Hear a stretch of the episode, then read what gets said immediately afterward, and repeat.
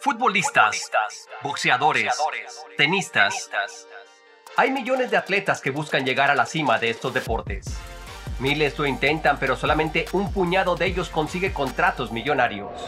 En este podcast hablaremos de su lucha por llegar hasta lo más alto de su deporte, cuáles fueron sus atributos, pero también sus descalabros. Platicaremos de una forma coloquial con esos atletas y expertos en finanzas, porque al final de eso se trata, de conseguir grandes contratos y saber invertir esas ganancias. Porque realmente es increíble ver cómo grandes atletas que ganaron millones de dólares se tengan que declarar en bancarrota un par de años después de su retiro. ¿Cómo es esto posible? ¿Y cómo se puede evitar? Mi nombre es Ricardo, Celis. Bienvenidos a este podcast exclusivo de FinHabits